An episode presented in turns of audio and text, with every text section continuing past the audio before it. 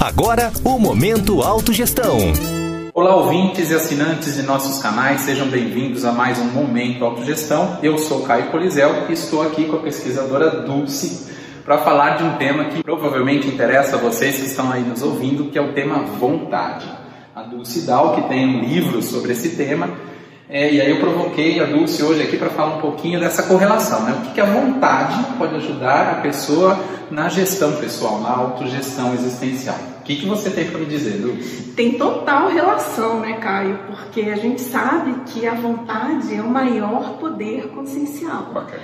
Então, como que a gente vai fazer uma autogestão existencial sem usar plenamente esse atributo tese todos temos, Sim, né? sim. A questão é tirar o maior partido possível, com mais lucidez, sobre a questão da vontade. Muita gente nem pensa nisso Exato. e nem percebe a importância da vontade para levar a vida como deve levar, para ser mais feliz, não é isso? Que é o que importa. E como a pessoa pode, com certeza, é o que importa é a felicidade, né, que está por trás de toda essa essência. Agora, pensando a vontade como um atributo, por que, que nós podemos tratar como um atributo e quem está nos ouvindo, como pode começar a despertar para essa questão da vontade? Porque ela tem, a pessoa tem interesse, né, e ela às vezes precisa dar o primeiro movimento ali para as coisas acontecerem. A vontade vai ajudar nisso? É é esse atributo que você poderia falar? Sim, agora essa questão de atributo é muito importante a pessoa pensar que há outros atributos que eu chamo de atributos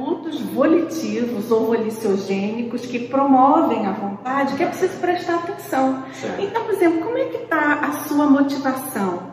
Como é que está a sua capacidade de decisão sobre as coisas da vida? Como é que está a sua determinação em relação a levar adiante aquilo que você já sabe que é importante para você? Entendi. Né?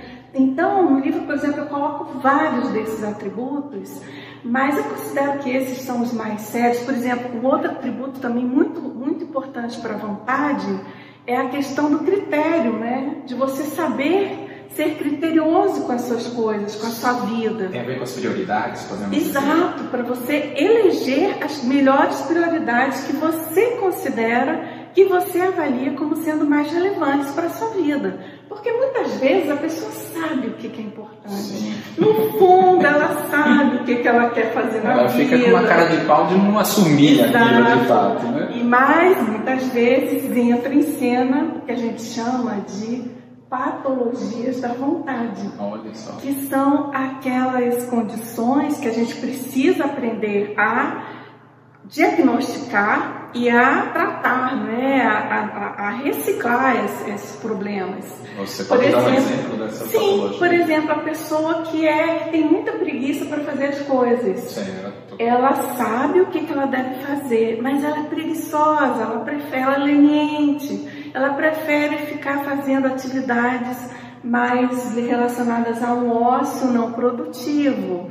Então isso tudo vai colocando para baixo aquela capacidade volitiva de agir, de levar a vida adiante, de fazer o que precisa ser feito. Exato. Né? E, e esse atributo, ele tá ali desde a hora que a pessoa acorda, né? Porque ela tem que ter vontade para levantar da cama e cumprir os seus compromissos para com os familiares, com as suas metas pessoais. É ali, né? Levantou, ela vai ter envolvido com o texto da vontade. Exato. E um outro atributo, no caso, uma outra condição negativa que a pessoa precisa prestar muita atenção é a decidofobia.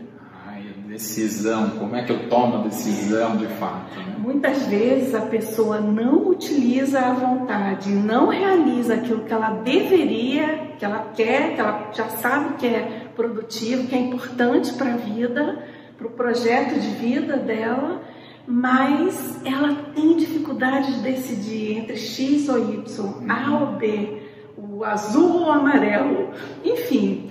Então, isso tudo a pessoa precisa prestar atenção. E atrapalha né? Atrapalha. E outra coisa, né, Caio, que a gente precisa falar é a questão da qualificação da vontade. Hum, Se a pessoa não está atenta, prestar atenção na intencionalidade, o que está por trás de algum processo de vontade que ela tem, no caso, vontade enquanto objetivo. Muito bom, Dulce, daria para a gente ficar aqui horas falando sobre o tema. Claro. Quem quiser tem o livro Vontade aqui para aprofundar. E você que nos assiste semanalmente, Fica aqui mais um conteúdo para a gente facilitar, é, mobilizar e conseguir alcançar resultados melhores na autogestão existencial. Muito obrigado e até uma próxima. Obrigada, gente. Tchau, tchau, gente. Até mais. Você ouviu Momento Autogestão.